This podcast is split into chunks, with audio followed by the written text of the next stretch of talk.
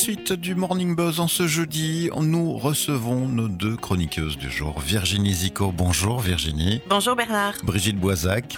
Bonjour Bernard, bonjour Virginie. Employez-vous cette chronique habituelle du jeudi avec une nouvelle thématique abordée aujourd'hui? Oui, aujourd'hui on va parler du courage d'être heureux.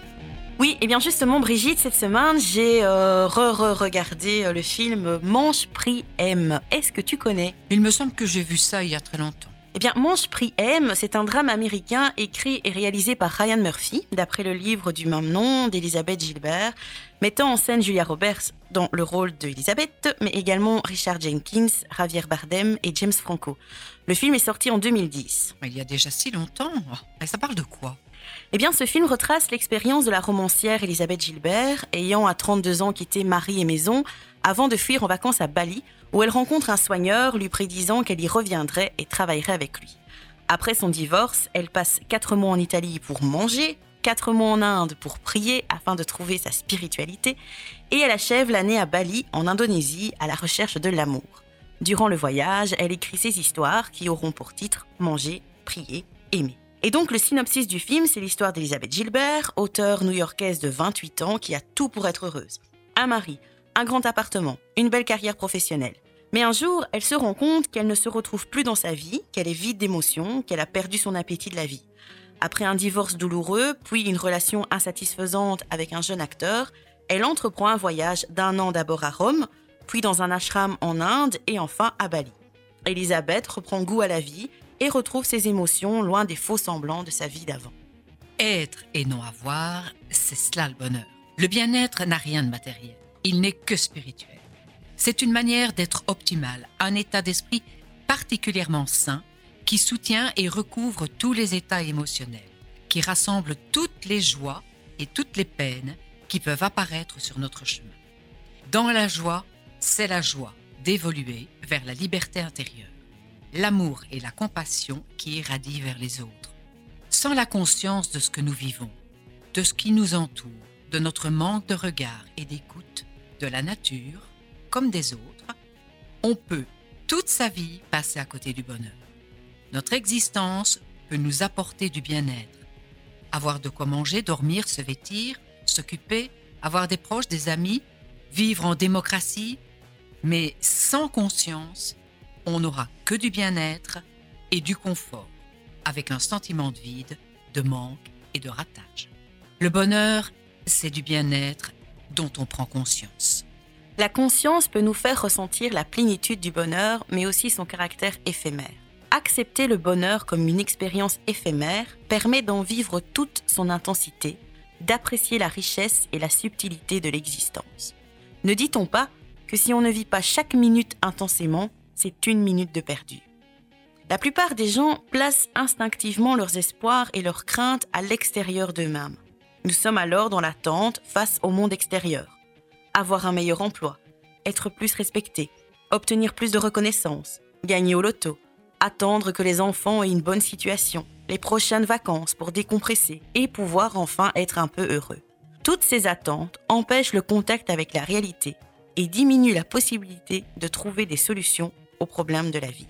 Se recentrer sur soi et ne plus faire dépendre notre bonheur des autres, ni des conditions extérieures, implique de savoir prendre en compte nos besoins, nos ressentis, nos désirs, mais aussi nos faiblesses, notre ignorance, en laissant aux autres la possibilité d'assumer ce qui leur appartient pour enfin vivre vraiment. Et donc il y a cinq libertés, cinq libertés qu'on doit se donner pour avoir le droit de vivre pleinement et de se donner confiance en soi voir et entendre ce qui est, au lieu de ce qui devrait être, avoir été ou se produire, être capable d'entrer en contact avec les faits tels qu'ils sont réellement. La plupart du temps, notre interprétation fait obstruction. Nous voyons et entendons en fonction de ce que nous croyons devoir voir ou entendre, et nous passons ainsi à côté de solutions possibles. La deuxième liberté, c'est d'oser dire ce que nous ressentons et pensons, au lieu de ce que nous croyons que nous devions ressentir et penser. C'est une liberté personnelle que peu de gens s'octroient. Bien souvent, ce qui est dit n'est pas ce qui est.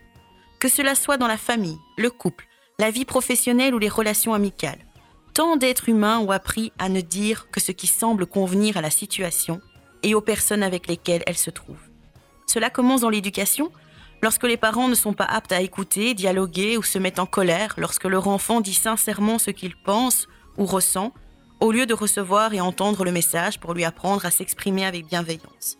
Puis cela continue dans la vie familiale et sociale, et tout particulièrement dans les couples où l'un des partenaires prend le pouvoir. Se permettre de ressentir ce que nous ressentons, plutôt que ce que l'on croit qu'on devrait ressentir. Il arrive parfois que l'on se persuade de devoir ressentir de l'amour pour telle ou telle personne, sous prétexte que c'est une personne à qui l'on tient, une famille, un conjoint. Dans ce cas, on ne se permet pas d'être vraiment en contact avec nos émotions, créant ainsi une fausse relation, entraînant discours faussés et frustration. Il est donc difficile de considérer ce qui est et peut-être de l'accepter pour pouvoir construire autre chose. La quatrième liberté, c'est de demander clairement ce que nous voulons, au lieu d'attendre qu'on nous donne une possibilité hypothétique de le faire. Nombreux sont ceux qui n'ont pas ce qu'ils désirent, le vivant mal parce qu'ils s'interdisent de faire part de leurs besoins et désirs. Prendre des risques, calculés bien sûr, en son propre nom. Au lieu de ne chercher que sécurité et immobilisme, selon les capacités de voir la réalité, de l'accepter, les humains vont se donner la liberté d'entreprendre et d'agir, ou au contraire, ils vont vivre confinés et amputés de toute ambition. Aller de l'avant, dans le présent, éviter d'avoir des attentes exigeantes, souvent déçues concernant la vie quotidienne, les autres et soi-même, et permet de prendre sa vie en main en étant totalement responsable. En conclusion, nous emprunterons le texte de Placide Gabouri. Nous voulons toujours autre chose que ce qui est. Nous persistons à croire que le sens de la vie, comme le bonheur, est ailleurs, dans quelque chose que l'on cherche aveuglément. À cause de cela apparaît un non-sens. Le sens se trouve dans la situation actuelle que l'on rejette, refuse et fuit. Nous passons ainsi à côté de notre vie, oubliant ce que veut dire vraiment vivre heureux. Les pratiques du bonheur sont donc le plus souvent une histoire de bon sens. Le bonheur repose sur des instants heureux. Et pour bâtir une vie pleine de sens, il faut de l'énergie, de la confiance et de la persévérance. Ainsi donc, pour apprivoiser le bien-être, il est nécessaire d'affirmer sa capacité d'être heureux et de créer son bonheur. La foi dans le bonheur agit comme un magnétisme. Cette confiance en la vie développe petit à petit le courage de vivre pleinement, de prendre notre vie en main, de nous créer des opportunités, de les saisir, de barrer en mettant le cap vers la situation choisie, celle que l'on sait le plus souhaitable pour soi-même. Forger son bonheur, c'est éveiller son courage en soi. Il s'agit d'être le bonheur et de se comporter comme tel.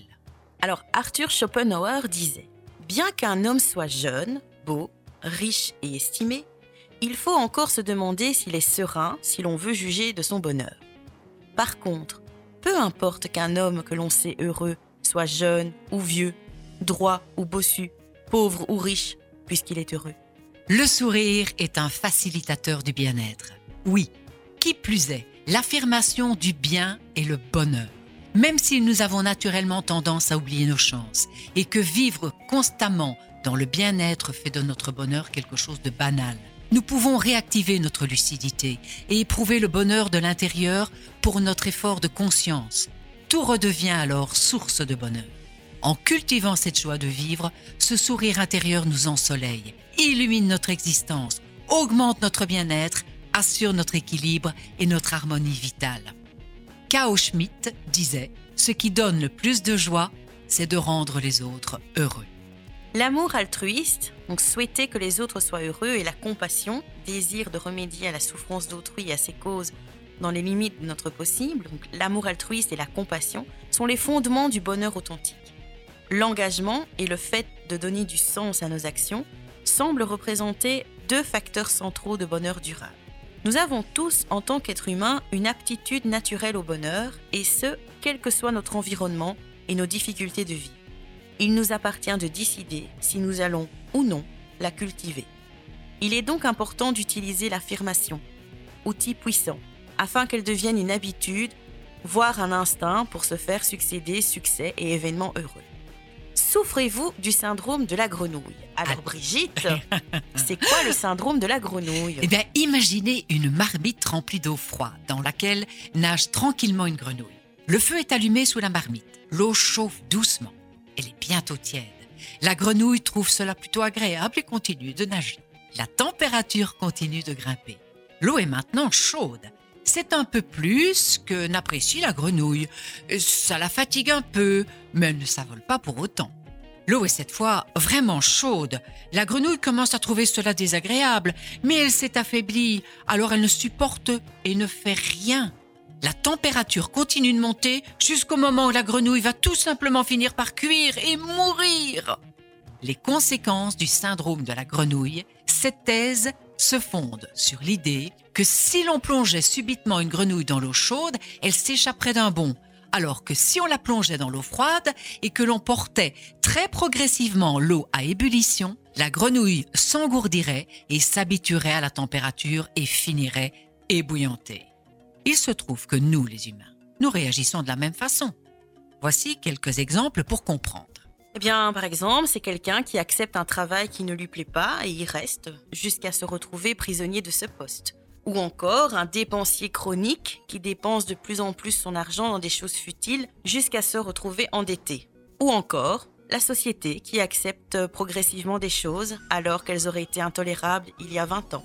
En gros, vous l'aurez compris, le syndrome de la grenouille, c'est laisser aller des petites mauvaises habitudes jusqu'à ce que celles-ci prennent une ampleur telle qu'elles nous emprisonnent. On retrouve cela beaucoup dans les addictions ou les dépressions. Plus on accepte une mauvaise habitude progressivement, plus un retour en arrière devient difficile. Alors, comment réagir? Dans un premier temps, l'idéal est de ne pas commencer quelque chose si vous le savez risquer de vous nuire sur un long terme.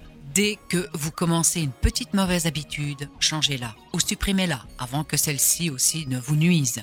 N'acceptez pas les choses, même petites, qui vont à l'encontre de nos valeurs, de vos désirs et de vos ambitions, car vous risquez peu à peu de vous creuser un trou sous vos pieds, qui deviendra de plus en plus profond et qui deviendra votre prison ou votre tombe.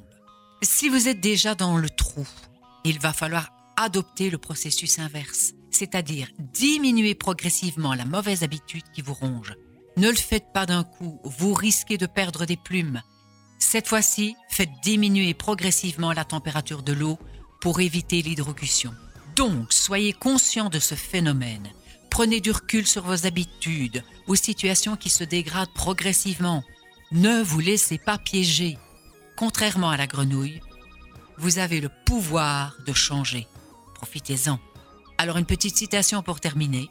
Il faudrait essayer d'être heureux, ne serait-ce que pour donner l'exemple, disait Jacques Prévert.